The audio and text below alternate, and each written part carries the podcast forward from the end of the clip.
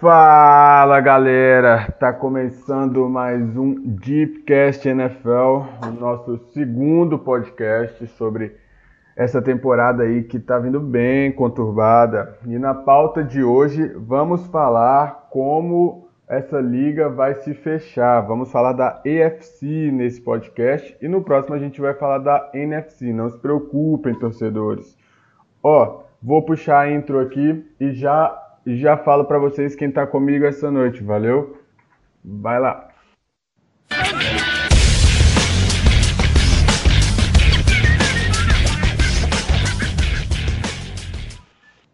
Então, quem tá comigo essa noite é a mesma galera do último podcast, é o Lucas. Fala aí, Lucas. E aí, pessoal, tudo certo com vocês? Vamos comentar um pouco hoje sobre a FC e, para variar, falar que os Patriots vão chegar no Super Bowl e, enfim, vocês sabem o de sempre. tá aí, o Lucas tá dando um pouquinho da aposta dele. Ó, Lucas quem tá falando. E hoje quem tá aí com a gente também é o Otávio, torcedor do Tampa. Fala aí, Otávio. Salve, rapaziada. Por mais um anel pro Tom Brady, então? é, então, começando esse podcast, vamos falar um pouquinho da AFC Sul nesse começo, porque é a que está mais em aberto. Os Colts vêm 6-4, 6 vitórias e 4 derrotas. Os Texans no mesmo caminho. Os Titans se movimentando bastante entre os quarterbacks, colocaram o Mariota no banco, o Tannehill vem aí. E os Jaguars que caíram muito de produção ultimamente, estava vindo bem com o Mitchell e, e agora ele caiu de produção, colocaram o Foles de volta e continuam perdendo. Uh, vamos falar um pouquinho dessa equipe dos Colts. É, eu, o que eu acho interessante que está acontecendo com os Colts, é, além do Brissett, é o, o quão bem treinado é essa equipe, tá?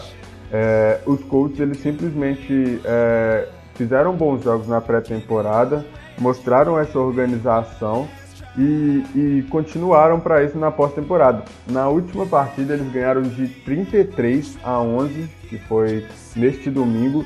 Eles ganharam de 33 a 11 num divisional round contra o, os Jaguars. É, o Jacob Brissett até lançou para uma interceptação, mas o jogo corrido caiu muito bem. Foram mais de 200 jardas corridas para esse time, é, apesar do jogo aéreo não ter ca caído tão bem.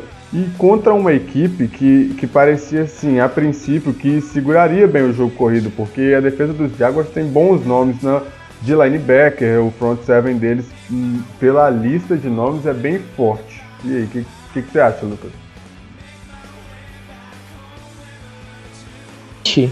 Sinceramente, para mim, o, o Frank Wright merece uma estátua lá em Indianápolis. Claro que isso é um pouco de exagero, mas olhando o time do Colts como um todo, não é um time que de fato é, tem uma quantidade muito grande de grandes jogadores. Se olhar essa equipe do Colts, tem lá o T.I. Hilton, mas que está no banco semana sim, semana não, então não tem sido um grande fator. O Marlon Mack, que é um bom running back, e a linha ofensiva, que é uma linha ofensiva sólida. O front seven deles não é ruim, mas não é um front seven a nível é, Chicago Bears ou Jacksonville Jaguars, mesmo que não estando tão bem, é um front seven melhor do que o do Colts. Só que eles, com um plano de jogo muito bem executado, têm ganho jogos e se colocaram numa situação muito favorável. Eu tô pegando o schedule do Colts aqui e eu acredito que considerando os demais adversários que eles têm, eles devem fazer uma sequência de talvez 3-3 e praticamente garantir a divisão. Bom, é, realmente eles, eles têm um schedule assim que dá para pensar por esse lado. E só para deixar claro, os próximos jogos dos Colts também é um divisional round. Eles vão pegar os Texans, é meio que um confronto direto pela divisão e para ver quem vai ficar disputando o wild card. Uh, logo em seguida, eles pegam uh, Titans. os Titans, é. né? Bom, eles vão vir numa sequência de três divisional rounds, então uh, vai ser bom porque eles vão demonstrar muita coisa. Se eles estão preparados para esses jogos de muita pressão, é, caso é, continuem fazendo esse bom trabalho e, eles devem muito ir para os playoffs. E, e, tipo assim, esses jogos, por serem muito puxados, vai exigir muito dos jogadores, uh, tanto psicologicamente quanto fisicamente. Uh, vou deixar o Otávio falar um pouquinho do que ele acha desse time dos Colts. Diz aí, Otávio. Cara, para mim o crucial do time dos Colts, para mim é a linha ofensiva. A linha ofensiva deles é maravilhosa. O Jacob Brissett muitas vezes está muito confortável no pocket para lançar a bola. Ele não é um quarterback nota 8, assim, como alguns da liga, mas ele está conseguindo desenvolver bem seu jogo. E a gente estava falando sobre os jogos dos Colts, né? E eles vão enfrentar agora os Texans, e eles já ganharam do te dos Texans nessa temporada. Então, se eles conseguirem ganhar de novo, vai ser um passo muito importante para os playoffs, porque eles vão abrir dois jogos de vantagem para os Texans e com vantagem no confronto direto. Então, eu acho que esse jogo contra os Texans vai ser o jogo chave para decidir quem vai levar essa divisão. Apesar dessa divisão estar meio disputada, eu coloco Titans meio um degrau abaixo dos dois. E quem ganhar esse jogo entre os Texans e os Colts vai praticamente garantir a vaga dos playoffs, porque depois, depois os, os Colts recebem, é, é, vão até Tennessee enfrentar os Titans e depois recebem os Buccaneers. E os Buccaneers não tá aquela beleza, aquela secundária horrorosa. Então, depende. Então se eles ganharem dos, dos, Texans, eles dão um passo gigantesco rumo à, à classificação dos playoffs. O, o jogo mais complicado do Colts é contra o Saints, mas mesmo sendo um jogo complexo, é um time que se existe um time que pode complicar a vida do Saints, esse time é o Colts, justamente por ter uma linha ofensiva muito boa. É, o Saints tem conseguido de fato é, pressionar o quarterback com o Cameron Jordan, mas poucas coisas, poucos times é, conseguem segurar ele e até mesmo o segundo anista, o Davenport, que tem conseguido gerar pressões, mas não sex. Só que em uma partida que, dependendo como for o andar da carruagem, se o Marlon Mack estiver saudável, tiver conseguindo fazer boas corridas, é um time que pode complicar a vida lá. E depois pega o Panthers, que provavelmente vai estar eliminado e é em Indianápolis. E o último jogo é para cumprir tabela, basicamente, porque o Jaguars é um time já tá fora dos playoffs, pode querer atrapalhar por ser um time de divisão, mas os Colts têm uma boa condição de ganhar desses seis jogos faltantes, pelo menos quatro. E com dez vitórias, é, praticamente garantido a ida para os playoffs na né, EFC. Tá. É, a gente a gente está comentando um pouco sobre os Colts. Após a aposentadoria do Andrew Luck, ficou muita dúvida ao redor da franquia, né? Eu estou aqui com o um texto aberto do Lancenet, da data 30 de agosto. Olha o título da matéria. Os, o Colts vai perder de propósito para recrutar um quarterback no draft de 2020? Com o que a gente está vendo a atual temporada. O que vocês acham dessa a resposta para essa pergunta? Vocês acham que compensa os Colts draftarem um quarterback no próximo draft? Ou compensa continuar confiando no Jacob Brissett?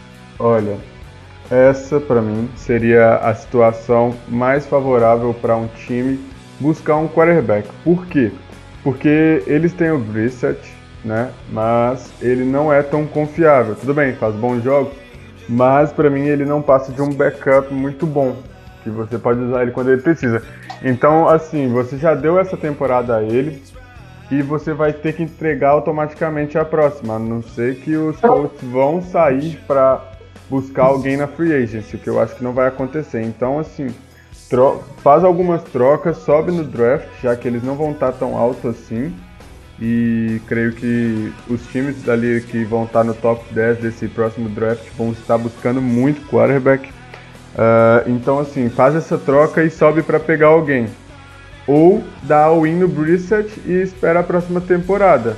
E claro, essa, né? Por que não? Essa tá em aberto ainda. Esse time tá ainda, ainda é uma incógnita, porque perdeu alguns jogos que todo mundo achou que não ia perder e ganhou outros que a gente, surpreendentemente, talvez ganhou um jogo que todo mundo acreditava que ia ganhar, mas por um, por, por um placar que ninguém esperava.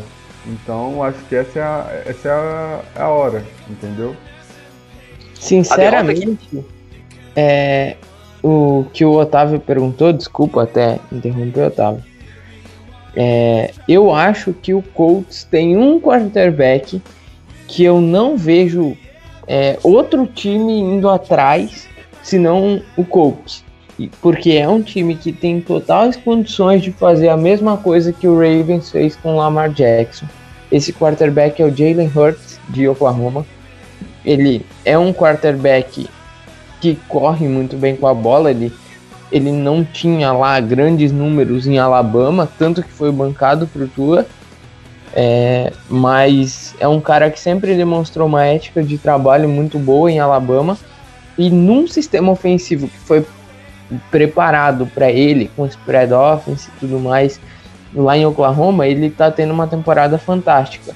Nos Colts ele teria uma boa comissão técnica que seria capaz de desenvolver ele, que tem uma linha ofensiva que vai dar segurança para ele trabalhar dentro do pocket, que era um pouquinho de problema e ele vai poder melhorar com isso. E eu acho que os Colts não precisariam gastar capital de draft para subir e pegar ele, porque eu não vejo ele saindo antes da escolha 20, 25. Então, eu acho que seria o melhor dos caminhos para o Colts, se ele tiver disponível na escolha dos Colts, sem precisar gastar capital de draft para pegar ele, pegar ele ali onde tiver. Tá, certo. Uh, acho que falamos bastante dos Colts, mas não por mal, é um dos times que vem surpreendendo na temporada, depois da lesão, depois da lesão e aposentadoria do, do Andrew Luck, todo mundo achou que esse time ia cair bastante de produção, que o time ia desanimar, e eles deram essa volta por cima e estão aí lutando por playoffs. Mudando aqui para o quem vem disputando com os Colts, né? É essa equipe dos Texans. Os Texans têm tem feito coisas que às vezes não dá para entender. Não sei se é problema dos técnicos, se é problema de o time dar uns apagões. Uh, os Texans simplesmente jogam muito bem uns jogos e perdem muito bem os outros. E você vendo os jogos que já aconteceram, você percebe isso. Por exemplo, o jogo contra os Panthers, eles fizeram 10 pontos e tomaram 16. Tudo bem, a, a defesa dos Panthers vem jogando muito bem. Porém, contra os Falcons, eles fazem 53 pontos com uma enorme facilidade, com a defesa pontuando e tudo mais. E aí eles perdem novamente com uma pontuação muito baixa para os Ravens, que tem uma defesa boa, mas já não é aquela defesa do ano passado. Então fica essa incógnita do que esperar dos Texans para essa temporada. Uma hora você acha deixar o Watson vai ser MVP, outra hora você já começa a questionar essa escolha. Uh, ah, JJ Watt se machuca, a defesa fica um pouco mais frágil, ainda mais que não conta mais com o Jadavion Clowney, que foi trocado para o Seahawks. Uh, então, assim, uh, é, para mim, os Texans perderam muito potencial nessa temporada. Uh, creio que, que vão conquistar esse playoff por meio de wildcard. Não acho que eles vão passar os Colts. Os Colts, para mim, têm bastante potencial acima deles acima dos Texas. Além de que o, que o calendário dos Texas para mim é um pouco mais difícil, pois enfrentam os Patriots na próxima semana, fora o, o confronto com os Colts nessa semana. Então, é, para mim é isso. E aí, Otávio? Assim como a gente falou que o jogo dos Colts era contra os Texans é o jogo chave, os Texans também é o jogo chave. E para mim, tempo... o resto da temporada dos Texans passa muito pela saúde do Deshaun Watson. Ele apanha muito nos jogos do, dos Texans, né? A linha ofensiva às vezes dá um apagão, ele, ou ele segura muito, muito, tempo a bola e acaba tomando uma porrada e a gente fica preocupado com ele, porque ele já perdeu uma temporada por lesão, se não me engano, a primeira temporada dele. E com a lesão do J.J. Watt, com a troca do Jadavion Clowney, a defesa não é mais a, a, mesma do ano passado. Perdeu também o Texugo do Mel, o Tyron Matthew eu acho que eles vão ter dificuldade para chegar nos playoffs, viu? E esse jogo contra os Colts é o jogo chave. Se eles ganharem dos Colts, eu acho que as chances de playoff praticamente dobram, porque eles então vão ter um jogo a mais e o confronto direto vai estar empatado. Mas se a gente olhar a tabela deles ainda, eles enfrentam os Patriots, os Broncos, os Titans, os Buccaneers e os Titans, os Titans de, novo. de novo. Isso mesmo. Não, e, e esses dois próximos jogos são os jogos-chave. Se ganharem dos Colts, eles até podem se dar o luxo de perderem para os Patriots. Mas aí a chance deles ganharem os quatro últimos jogos, com o Deshaun Watson saudável, é alta. Então depende muito da saúde do Deshaun Watson. Mas eles ganhando esse próximo jogo, o passo para os playoffs para mim já é um grande passo. Aumenta em 50% a chance de eles irem para os playoffs. É, ganhando a divisão, né? Porque via wildcard eu acho difícil, porque seguindo nessa mesma toada, eu acho que vão terminar 10, 6, 9, 7. Aí pegar um wildcard acho que vai ficar meio, meio complicado pela, pelo saldo do Buffalo Bills, né? Que o Buffalo Bills tá 7-3, se eu não me engano.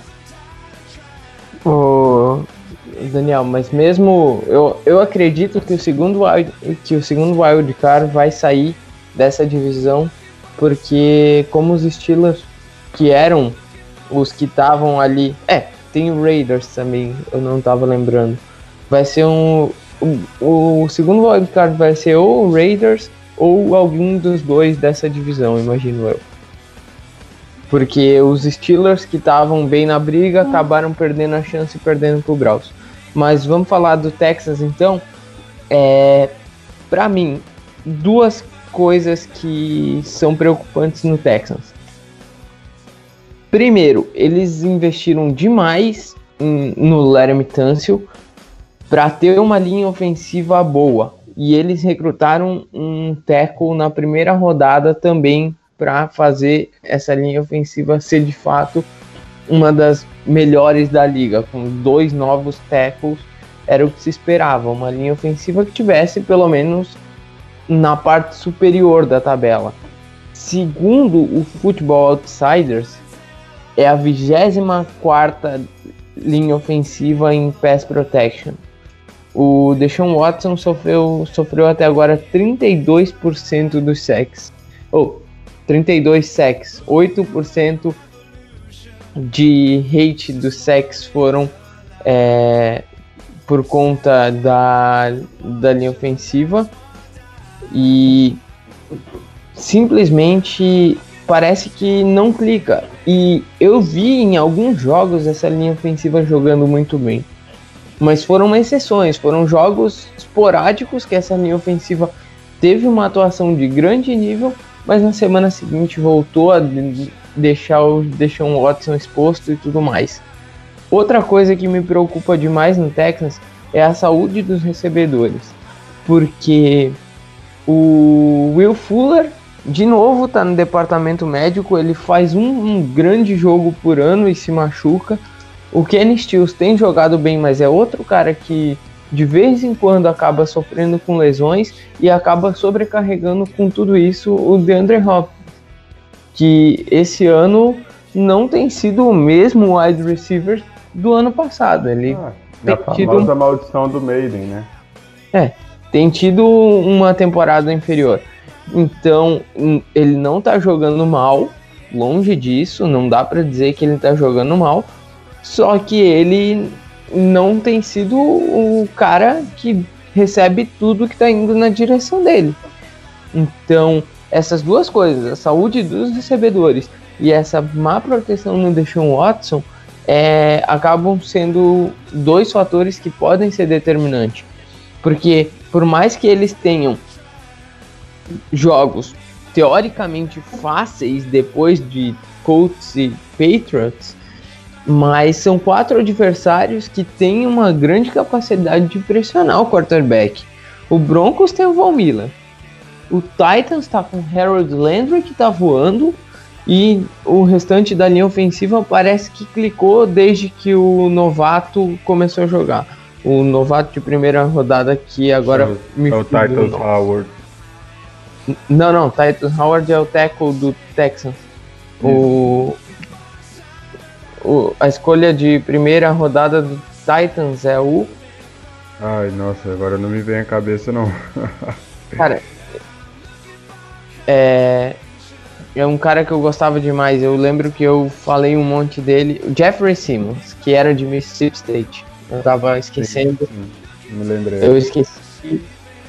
E desde que ele voltou, essa linha, essa linha defensiva do Titans tem jogado muito bem. O Harold Landry tá tendo também o segundo ano que tá mostrando evolução. o corpo de linebackers é bom, a secundária também é muito boa, é subestimada até no meu ver, porque o Kevin Byard é um dos melhores safeties, tem dois bons cornerbacks, então é um time que por mais que seja tecnicamente é, inferior por conta do ataque não ser um ataque que se desenvolve com tanta facilidade, é um time que pode ganhar dos Texans, até por enfrentar com constância e conhecer o estilo de jogo. Então, e o Buccaneers também tem o líder em sacks da temporada, se não me engano. Ah, não, foi ultrapassado pelo Chandler Jones, mas o Barrett tem sido um dos melhores pass rushers da liga. Então, são times que podem acabar causando problema para o Texans por causa disso. Então, é, me preocupa essa linha ofensiva estar tá jogando mal. E se não tiver algumas boas atuações nesses próximos seis jogos, eu não me surpreenderia se esse time terminasse, por exemplo, 8-8, ganhasse duas e perdesse quatro das seis que faltam. Ok. Uh, falado aí dos Texans, tá? Já vou emendar aqui nos Titans, que o Lucas já deu uma palhinha, falou um pouquinho. É, os Titans, para mim, é, é, o seguinte: é, é, um time que tem, assim, no papel, bons nomes. A linha ofensiva bem consistente a princípio, começou a falhar depois que perderam um pouco da confiança no Mariota. Bancaram o, o Mariota, uh, colocaram o Tannehill, e a pergunta que fica é: os Titans vão para quarterback ano que vem? E aí, Otávio? Eu acho que depende muito do, do desempenho do Tannehill no restante da temporada. Para mim, o Mariota já é carta fora do baralho. Ele vai ser free agent, provavelmente vai para alguma equipe aí, provavelmente Chicago Bears, atrás de um quarterback, se não for o Ken Newton para lá. Então depende muito da atuação do Tannehill. Ele foi muito bem contra os Chiefs, conseguiu uma virada exemplar no finalzinho ali. Ele fez um jogo decente contra os Buccaneers também, foi o segundo jogo que ele assumiu a titularidade. Contra os Patriots, apesar da derrota, ele também fez um, um, não fez um jogo horrível, fez um jogo consistente, apesar de o time não ter ganho. Eu acho que vai depender muito desses últimos jogos. Eu eu gosto do Tannehill, eu não acho ele um quarterback acima da média, mas é um bom quarterback pra você ter na sua equipe. E dependendo do, dos resultados, né, como a tabela dos Titans. Eles vão jogar contra os Jaguars, depois os Colts, Raiders, Texans, Saints e Texans. É uma tabela complicada, né? Bastante. E, e depende do desempenho do Tannehill nesses jogos. Se ele fizer conseguir levar o time a três vitórias e três derrotas, para mim ele praticamente garante o contrato dele pro ano que vem. Eu não sei o que vocês acham sobre isso, mas eu acho que ele tá fazendo um bom trabalho, um trabalho ok, e tá, tá a três vitórias de conseguir seu contrato pro ano que vem no, no próprio Titans. Assim, eu é, é, é, contra os Colts, eu acho que eles não buscam essa vitória, mas contra os Raiders, numa, num possível cenário apocalíptico de wild card, né? Que os Texans vão declinar bastante, eles vão subir, é, seria uma disputa direta. E logo em seguida eles vão ter dois jogos contra o Texans no intervalo de uma semana que eles enfrentam o Saints. Assim, apesar da temporada estar tá totalmente aberta nesse, nessa divisão, na divisão sul, eu acho que eu já teria guivado alguns jogos para melhorar o capture draft.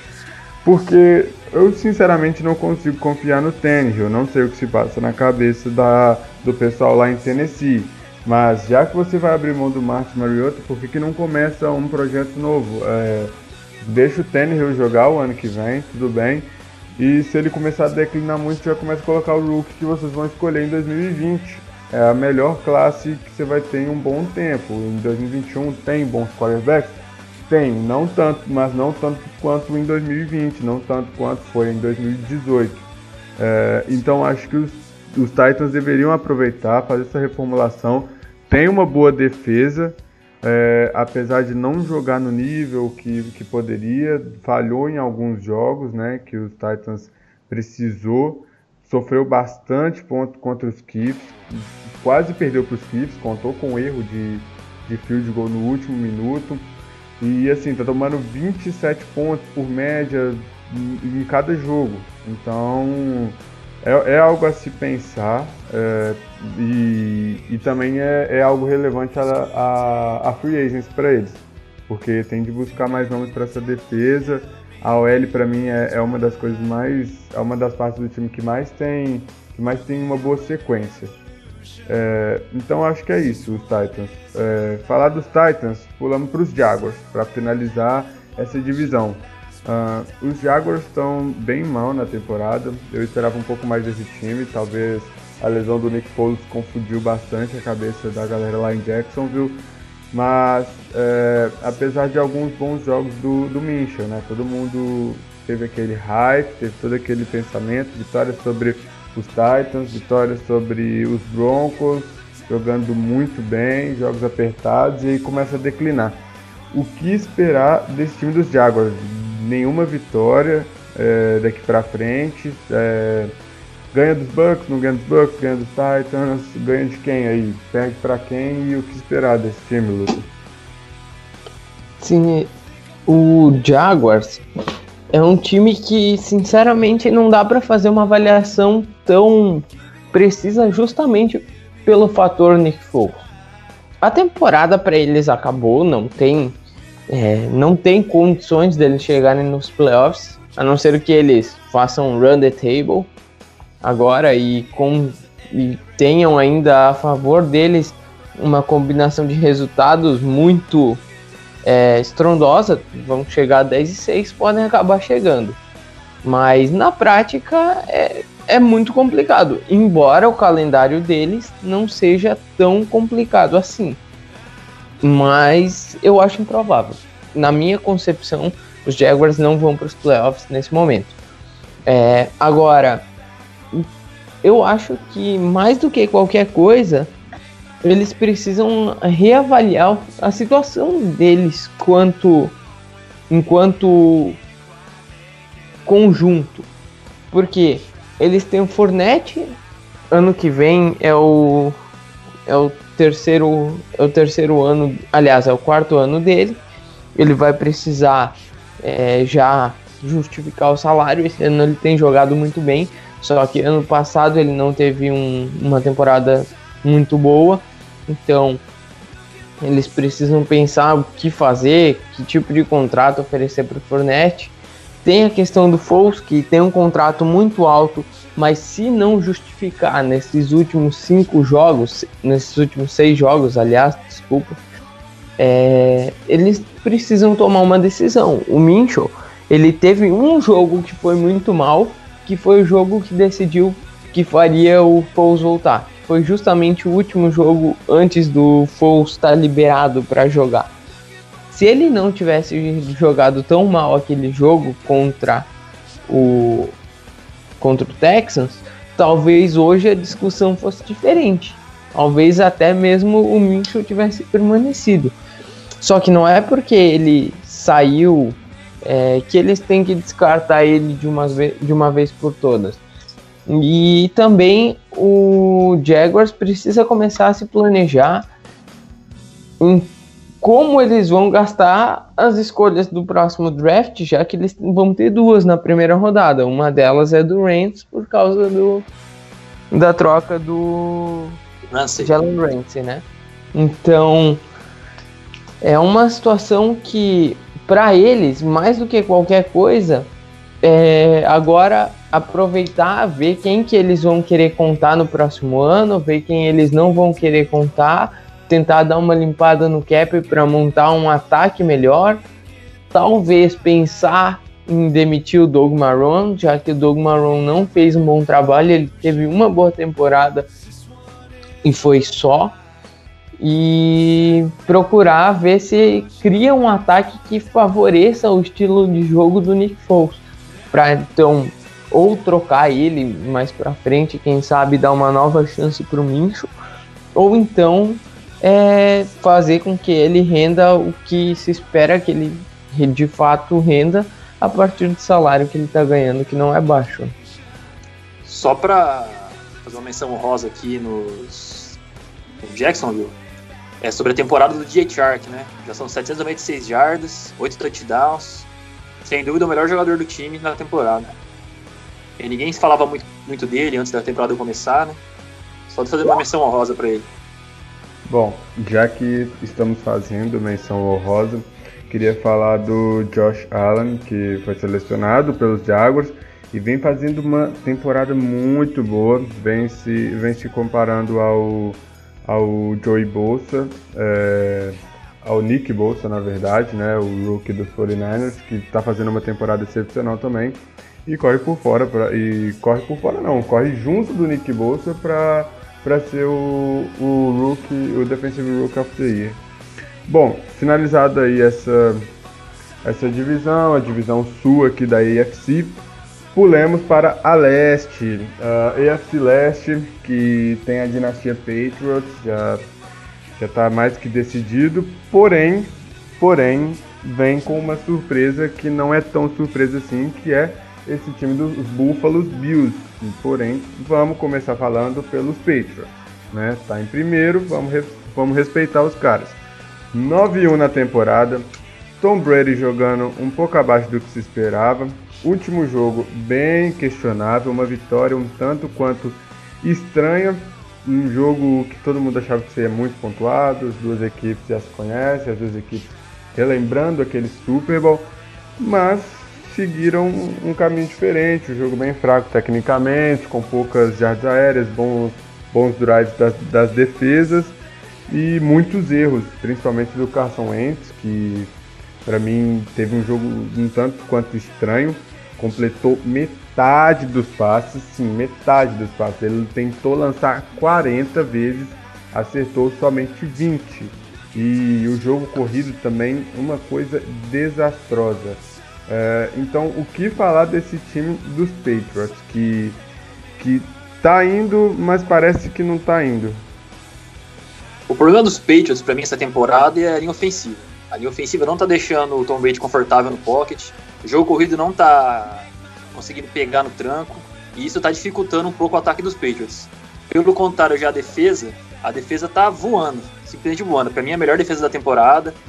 O time ganhou muitos jogos por conta da defesa. Teve alguns jogos que o Tom Brady não foi tão bem. Segundo jogo, é, segundo jogo da temporada que ele não passa para touchdown. Se não me engano, contra os Bills, foi uma vitória lá em Buffalo, ele não passou. Agora contra os Eagles, ele também não passou para touchdown. Esse, é, falando ainda sobre a linha ofensiva, eles ativaram nessa semana o Isaiah Wynn, que estava na, na reserve, na reserva de machucados, né? E ele vai ser um ponto importante é, na linha ofensiva e espero ver o Tom Brady jogando melhor nesse, nessa reta final de temporada. Normalmente os Patriots engrenam na segunda metade da temporada, perto dos playoffs, o time começa a jogar melhor. E tem muita gente falando na imprensa americana que o Tom Brady não é mais um quarterback elite. E você sabe quando você cutuca a onça com a vara curta, ela acaba te mordendo, né? E duvidar do Tom Brady a gente já viu que não dá certo. É. é. Pode falar, Lucas, fica à vontade. Tá bom. Sobre os Patriots, é, fica até difícil avaliar eles, né? Porque, sinceramente, convenhamos, o schedule deles nesse começo de temporada foi extremamente tranquilo, é, em exceção ao jogo contra os Bills, que foi um jogo competitivo e que se os Bills tivessem tido um pouco mais de competência, eles teriam ganho aquele jogo, mas nos demais o Patriots simplesmente dominou.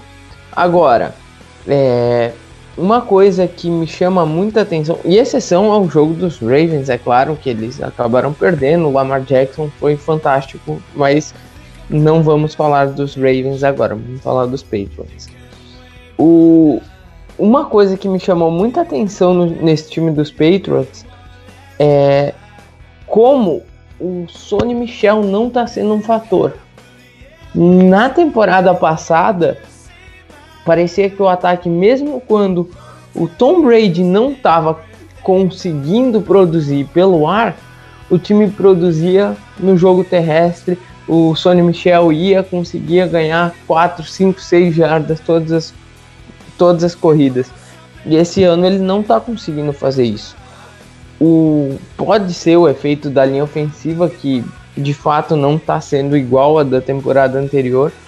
Só que é preocupante, porque enquanto os Patriots tão, não estão precisando de fazer uma pontuação alta no ataque para vencer, porque a defesa está segurando as pontas, isso está funcionando muito bem.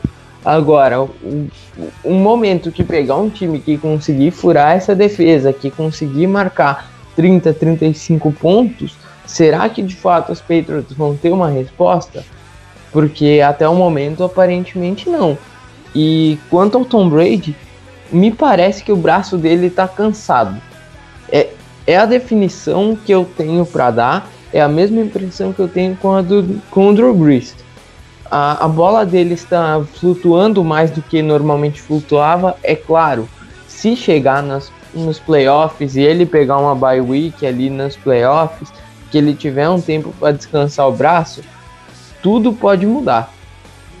Pode acontecer dele ter de novo chegar com o braço fresco para lançar nas, nas, nas, no divisional round, nas finais de conferência, lançar para 400 jardas, fazer, sei lá, 4, 5 touchdowns, porque o Tom Brady é o Tom Brady, não tem o que duvidar.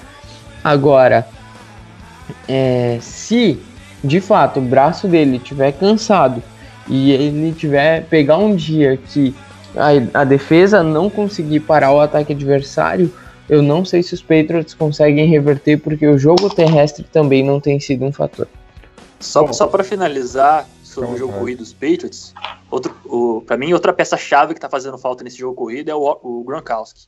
Ele bloqueava muito bem pro jogo corrido, dava um suporte gigantesco pro Tom Brady no jogo aéreo. E ele tá fazendo uma falta absurda nesse ataque, tanto bloqueando quanto recebendo passes. E você falou que o Brady tá com o braço cansado. No último jogo contra os Eagles, ele lançou 47 bolas. E o time correu 22 vezes com a bola. Isso tá mostrando um pouco de desequilíbrio né, no ataque dos Patriots. Mas provavelmente eles vão chegar no Super Bowl e vão ganhar. é simples assim, né? Bom, é, o problema para mim dos Patriots é essa falta de um Tyrant, cara. O Tom Brady tá sentindo muita falta de um Tyrant. E tanto nos bloqueios, quanto no jogo corrido, quanto nas recepções mais seguras. Uh, perdeu o Gronkowski, acho que eles ainda não estão preparados para isso, mas uh, tiveram uma resposta boa que foi melhorar a defesa. E acho que o que o Lucas falou muito válido, porque quando eles, tom, quando eles pegaram os Ravens, né, que tem um ataque diferente, muito jogo corrido, muito miso, é, Lamar Jackson fazendo aquelas brincadeiras e tudo mais, é, eles tiveram muitos problemas. Eles tomaram 100 e 180, 170 jardas corridas contra os Ravens. Isso não é normal para uma defesa do Belichick. É, então, assim, tem que tomar cuidado para essa defesa não falhar no, nos playoffs, quando está realmente valendo. É, o, o Tom Brady ele tá com o braço cansado, mas ele vai ter a semana para descansar, né? A wild card, a semana do wild card ele, ele vai estar tá descansando, então não acho que isso vai atrapalhar ele. Acho mais que ele tem que prestar atenção mais no que no no quesito precisão e o que ele está fazendo com a bola quando o pocket entra em colapso, né? Bom, mas é isso, os Patriots está aí, vai chegar para os playoffs com certeza, aposta aí da galera que Super Bowl é logo ali. Falamos então do time surpresa, que não é tão surpresa assim. Buffalo Bills e sua defesa maravilhosa e o ataque andando a passadas curtas. Fala aí, Lucas. Bom, os Bills é um time que é, é, é difícil também de, de explicar, né? Porque se tu olhar o time dos Bills, me diz um grande jogador, um jogador dos Bills que tu queria muito na tua defesa. Ou no teu ataque, enfim. Ah, Tremaine Edmonds? É, eu tenho no dois para falar. É, eu tenho dois para falar. O Tremaine Edmonds, talvez, e o Ed Oliver Calouro, que é o defensive tackle. No demais, os demais jogadores dos Bills são jogadores que não são ruins, tem o cornerback também, o Tredavious White, que é um bom jogador, mas não é um time recheado de talentos. Só que tá tá clicando muito bem. Teve um uma capacidade de conjunto que parece que fechou. O... Então é um time que, e além disso, contou com um schedule tranquilo nessa primeira parte de temporada. Tem agora o restante do schedule que também não é lá tão complicado. E é um time que deve chegar aos playoffs por causa disso. eu não consigo apostar que esse time dos Bills vai chegar nos playoffs e eliminar alguém, é, seja no Alcar ou seja no Divisional Round. O meu palpite é que o, os Bills no playoff vai ser one and done, por falta de talento de fato. Mas é, vale mencionar que o trabalho do, do head coach tem sido muito bom. O Sean McDermott tem sido talvez um dos head coaches que menos é falado e que tem feito um dos trabalhos mais eficientes. Bom, é isso. É, e aí, Otávio, o que você acha desse time dos Bills? É, respondendo a pergunta do Lucas, quem eu queria no meu time? Josh Allen. Eu gosto muito do Josh Allen, acho ele é tá um pouco cru ainda, né? Um pouco inconsistente, mas eu acho que ele fez, fez alguns jogos excelentes. O último jogo contra os Dolphins, ele passou para três touchdowns. Na temporada ele já tem 13 passes, 2.175 jardas. Eu, eu acho que ele é o segundo melhor quarterback do draft de 2018, é, jogando. Porque o Baker Mayfield tá meia bomba, o Lamar Jackson tá voando agora. E ele, para mim, é o segundo mais consistente. Porque o Darnold também tá, tá vendo fantasma, até ele disse, tá vendo fantasma contra os Patriots. E... Quando entrar nesse assunto do Jets, a gente conversa sobre isso. Quem é melhor pra você, o Josh Allen ou o Sam Eu iria sem dúvidas no. Se eu fosse selecionar hoje de novo, eu ainda selecionaria o Sandarno. Eu porque ficaria com o Josh Allen. O Josh Allen eu acho um excelente atleta, mas um passador muito inconsistente. E o, o Sandarnold ele teve aquele jogo contra os Patriots para esquecer, só que desde então ele tem evoluído, ele também teve um excelente jogo na semana passada, mas enfim, depois quando chegar no Jets a gente conversa tá chegando, sobre ele. Tá chegando nos Jets, vamos com calma. A gente, a gente tá falando sobre o Josh Allen também, e ele tá tendo uma química muito boa com o John Brown. Essa, essa ligação tá sendo muito boa pros, pros Bills. E o John Brown é um jogador meio de segundo escalão ali, fez uma temporada boa nos Cardinals, e, com e... O, próprio, o próprio Lucianians, aí foi pro. Onde ele tava no passado mesmo? Vocês lembram? Raven. Nos Ravens. Ele tava nos Ravens. E é, e é exatamente isso que. E é exatamente isso que eu tô querendo, que eu falei antes. Porque se tu olhar o time dos Bills, os jogadores não são jogadores com renome ou que de fato sejam jogadores que de, tu olha assim, primeiro um jogador que ah, escolhe aí um sei lá, um linebacker para tua para tua franquia. Se, se eu te falar assim, ah, escolhe um linebacker, o Tremaine, o Tremaine Edmonds vai ser, sei lá, talvez o sétimo, oitavo linebacker que vai passar na tua cabeça. Então, não são jogadores que, tipo, vêm na tua cabeça de fato de grandes jogadores. O John Brown, talvez tu nem fosse se lembrar dele se não fosse essa boa temporada que ele tá fazendo. Porque é. não é um time que tem talentos individuais muito fortes, mas o coletivo tem sido extremamente eficiente. É isso que é importante. Então. É justamente isso que eu ia falar. O conjunto do jogo corrido, contando até com o Josh Allen, é muito bom. Com o Frank Gore, o Singletary e o próprio Allen. Esse, esse esquema de jogo corrido está sendo o, fator principal dos Bills, além da defesa, é claro, né? falando sobre o ataque agora. Está sendo o ponto principal que está fazendo o time surpreender e tá com essa esse saldo de sete vitórias e três derrotas e para mim vai estar tá no wildcard. O time dos Bills é aquela combinação de um bom draft com dois bons seguidos drafts com uma boa free agency. Eles não foram atrás de nenhuma estrela, mas eles garantiram jogadores que na temporada passada não tinham feito bons, é, boas temporadas, nem muito boas, nem muito ruins, mas sim boas apenas e juntaram esses jogadores. O Cole Beasley tinha feito uma temporada boa pelos Cowboys e os Cowboys não é, renovaram com ele. Eles foram lá e pegaram. A mesma coisa o John Brown, não tinha feito o melhor das temporadas, mas tinha sido um alvo lá para o Joey Flacco no ano passado. Eles pegaram também o, uh, o Kevin Johnson, é, colocaram o, o Micah Wright junto com o Jordan Poyer, que já era um, um, um, uma secundária muito forte né, de safeties. É, o Tremaine Edmonds, desde a temporada de Rook, já vinha jogando muito. É, e, e, assim, ainda adicionou o Ed Oliver no, no front seven, é, ali na linha defensiva. Então deixou essa defesa muito perigosa, com nomes não tão bons, mas caras que raramente machucam e que sempre estão fazendo uma temporada boa. Acho que esse foi o maior segredo dos Bills. Além também de não ter o calendário dos mais complicados, mas quando pegou times que a gente apostava bem mais, como por exemplo uh, os Eagles, eles perderam, mas ganharam do, dos Dolphins duas vezes. Não, eles, os jogos fáceis eles não, eles não entregam. Então, Sim. então acho que isso é um fator muito importante, velho. Faz tá? sentido, né? É de fato eu concordo. Tá, pulando pro, pro próximo aqui, finalmente chegamos nos Jets. Uh, vamos falar um pouquinho dos Jets, que vem fazendo uma temporada.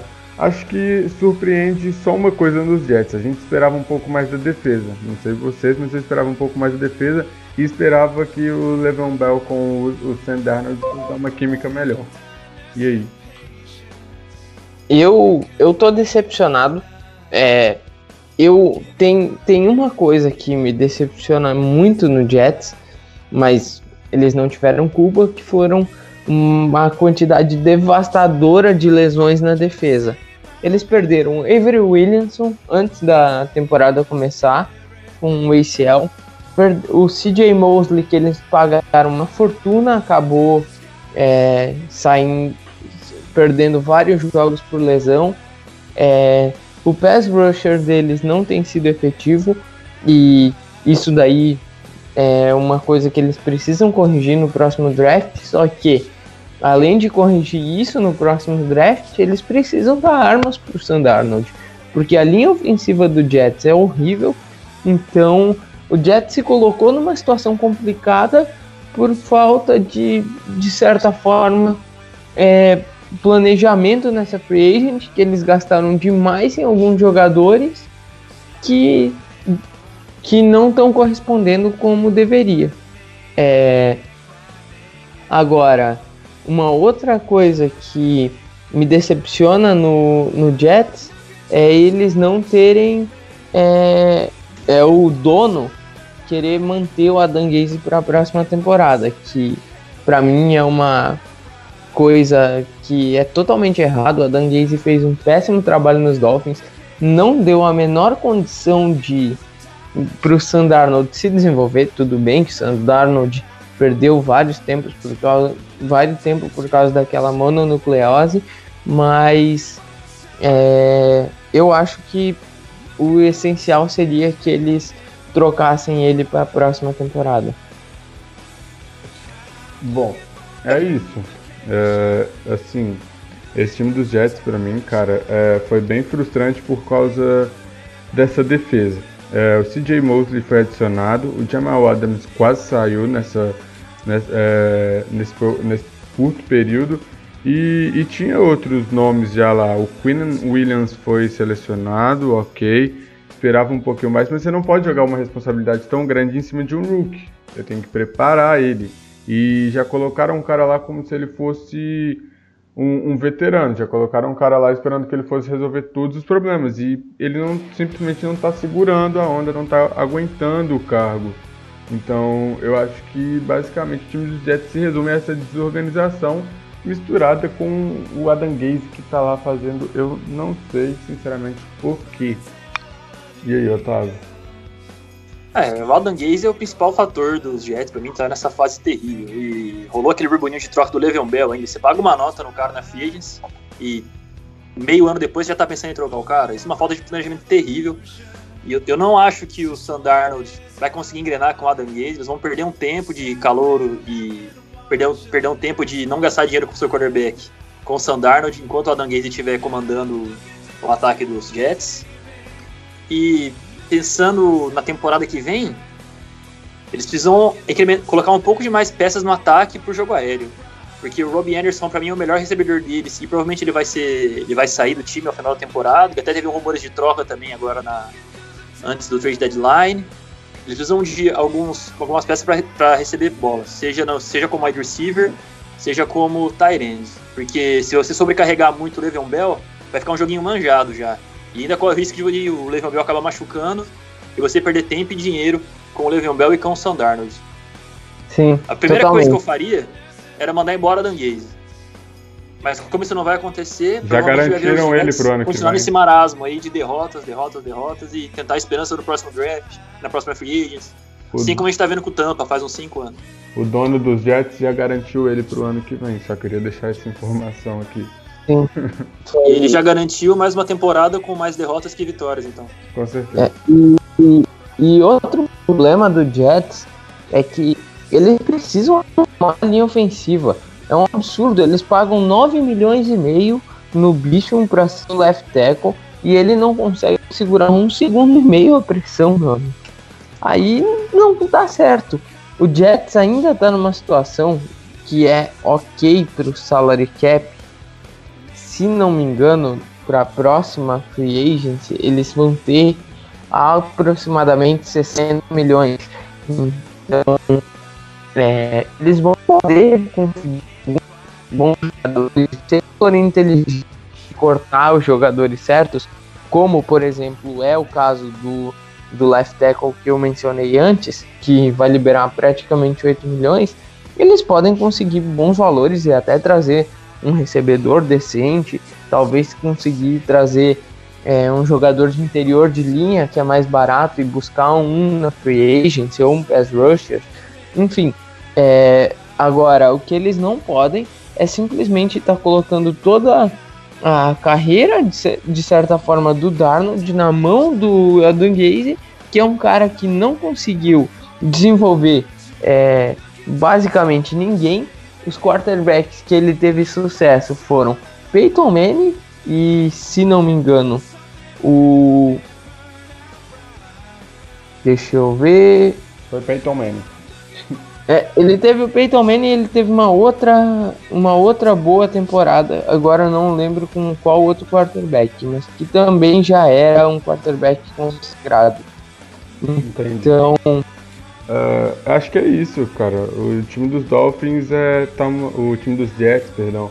Uh, tá vindo de uma bagunça muito grande. Eles precisam se organizar para melhorar esse ataque, essa linha ofensiva. Não, não adianta você fazer trocas como fez pelo, pelo Le'Veon Bell, é, não, é, não adianta você fazer adquirir free agents como CJ Mosley se você não tem um head coach decente, se você entrega tudo na mão de um cara que já vem fazendo algo horroroso no time que nós vamos falar agora, que é os Dolphins, uh, que está conseguindo ser pior que os Jets. Uh, surpreende, porque eu, eu esperava mais desse time com o Josh Rosen. Uh, os Dolphins tiveram um, uma. Um, eles guivaram tudo. Eles simplesmente, quando perceberam que a coisa já estava obscura por lá, que nem Josh Rosen nem Ryan Fitzpatrick ia dar certo, eles simplesmente começaram a trocar tudo e todos por, por picks. E eu acho que, para mim, é o time mais inteligente do, dos times que estão jogando mal, que estão aceitando a derrota, é o time mais inteligente ao meu ver. O que vocês acham? Para mim, eles só tiveram. Só não contavam com duas coisas. A temporada horrível dos Bengals, eles vão acabar perdendo a primeira escolha do draft, e a lesão do Tua no último final de semana. Porque provavelmente eles vão perder o melhor quarterback do draft, que é o Joe Burrow, que vai ficar com os, com os Bengals. E sem o Tua, a gente não sabe se ele vai se eleger pro draft, se ele vai voltar a jogar. A gente, é uma, esperamos que ele volte a jogar, né, no caso. Mas ele é uma incógnita, o Tua. E será que compensa você pegar o Justin Herbert, por exemplo, que todo mundo fala que é um pouco cru? O que, é. que vocês acham? Porque, porque a gente falar sobre a tabela dos Dolphins, eu acho meio irrelevante. Tem que falar sobre o draft, que é o foco deles. Qual será é, que vai ser o movimento deles nesse próximo draft? Com a lesão do eu, eu consigo Eu consigo enxergar o, o, o Dolphins como uma das franquias que vai ter a. vai se tornar mais rapidamente competitiva. Porque tem um caminhão de escolha de primeira rodada, tem quase 100 milhões de cap para o próximo ano.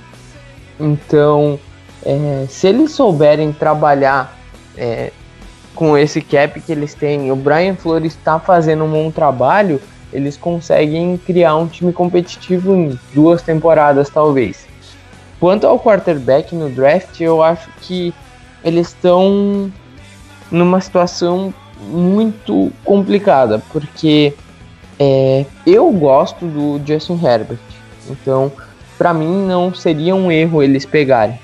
Só que o Herbert, ele, o, o meu problema com o Herbert, o único problema que eu tenho com ele é que ele não, pare, não aparenta ser um jogador que ele é o contrário do Baker Mayfield, de certa forma. O Baker Mayfield é o cara que vai lá tentar animar a equipe, é, fala umas bobeiras na mídia, mas sempre é, que demonstra empolgação. Ele é o Herbert, é, o Herbert para mim é um cara que tipo ele é não não demonstra, sabe?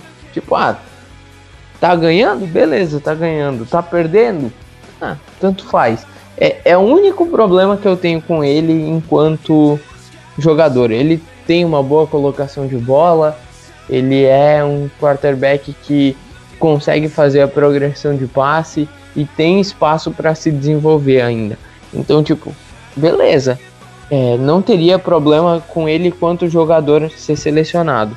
Só que se eu fosse o Dolphins, o que eu faria seria pegar o melhor jogador disponível na primeira pick, porque, por exemplo, se tiver um, Ch um Chase Young da vida disponível ali na pick 3, pick 4, cara, ele é um jogador que vai mudar o nível da tua defesa. Então, tu pega um cara desse e lá na pick, sei lá, eles vão, digamos que os Steelers fique lá na 13 terceira, 14 quarta pick, talvez compense eles subirem da 13 terceira para 7, 8 e buscar o Herbert. Ou então, se o Herbert cair até ali, melhor ainda. Mas eu, eu Lucas, iria de BPA na primeira escolha do ano que vem pela questão do Tua. Claro, se o Tua se declarar, ele tiver, fizer os exames, mostrar que tá bem, aí no brainer pega o Tua, que é um prospecto que eles fizeram tudo isso pensando nele. Ou é o que todo mundo imagina que seja. Mas se não, vai de best player available e barco vida que segue. É, até porque posição para tapar buraco passar. não falta, né? Posição para tapar buraco não falta. A defesa é uma coisa difícil até de falar. Uh, talvez salve o, o, Xavier, o Xavier Howard lá.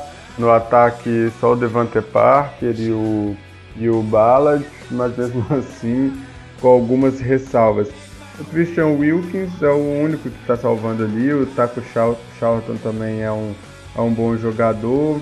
Tem o Allen Hurns também de wide receiver, que se não me engano jogou nos Panthers na última temporada. Mas de resto, cara, é muito difícil de apostar nessa defesa, falar. É, é, é aquela pergunta que você fez. Me fale três nomes desse time que você salvaria. Ponto. Não tem. Tirando Xavier Howard, Devante Parker e, e o Ballard e o Christian Wilkes. Aí você não fala mais ninguém, porque o time não tem nome, cara. Os jogadores simplesmente pediram para sair. Você viu a situação do, do, do safety, que foi para os Steelers, né? O Fitzpatrick. Ninguém quer ficar lá. E, e, parece que eles já recomeçaram essa reformulação trazendo o Akib Talib. Uma movimentação tanto quanto estranha, mas ok. Na verdade, eles trouxeram o Talib para ganhar a pique, né? É. Porque eles, eles receberam a pique é, eles deram uma de sétima, receberam uma de quinta. O Talib vai gastar um espaço no cap, mas depois eles podem cortar o Talib e ficar com o e ficar com a pique que é maior do que a que eles tinham. Então foi um movimento de, na verdade, é, pensando no draft em si. E o Talib também já deve estar pensando em aposentadoria a essa altura do campeonato, né? Uhum. Os Dolphins meio que compraram a pique do. É, basicamente. É, fazendo a troca pelo, pelo Talib, né? É. é uma troca lá. A lá. Browns pegando o. O cosplay de, cosplay de poste, que eu esqueci o nome. Brock. Brock Bom, é, então acho que é isso. Finalizamos por aqui. Sim, faltou a divisão do, dos Broncos, dos Chiefs, dos Raiders e dos Chargers. E sim, faltou a dos Ravens, Steelers, Browns e Bengals. Mas essa segunda parte vai ficar para o próximo podcast para não ficar cansativo de você escutar, para a gente poder escutar com calma e poder produzir com calma também um conteúdo mais completo para você. É, acho que a gente fechou por aqui. É, agradeço a todo mundo que escutou até aqui, que gastou esse tempo, que apreciou o nosso trampo. É, alguém quer dar um recado final? Tá tranquilo? Lucas, Otávio, sinta-se à vontade. É só agradecer a rapaziada que tá ouvindo a gente, né? E falar pra galera seguir a gente no Instagram, é DeepBallBR. Instagram não, no Twitter. Isso. Arroba DeepBallBR, seguir a gente lá, que lá a gente vai compartilhar algumas coisas, compartilhar os podcasts. Massa. E se puderem, dar um feedback pra gente, pra gente saber se vocês estão gostando ou não, o que a gente pode acrescentar, o que a gente pode tirar. Exatamente. Pra gente fazer o podcast perfeito pra vocês, né? Vocês são nossos ouvintes, vocês que mandam. E aí, Lucas? Eu só queria dizer que estou muito empolgado para continuar com esse projeto. É nosso segundo episódio ainda, então se tiver alguma falha, desculpa. É, ainda tem um pouco de nervosismo, mas é, com o tempo a gente vai melhorar a qualidade e cada vez mais a gente vai trazer um conteúdo completo e que seja, seja prazeroso para vocês ouvir. Só para não deixar passar batido também, agradecer o, povo, o pessoal da PUC BH, né, que está ajudando a gente. Deixar um abraço para eles aí e agradecer pela ajuda que estão dando para a gente, cedendo espaço. É isso aí. Uh, então fechamos. Os, os meninos já falaram tudo, mas vou deixar meu agradecimento também à PUC. E agradeço a você, caro ouvinte. Bom dia, boa tarde, boa noite e ficamos por aqui. Até a próxima. Valeu!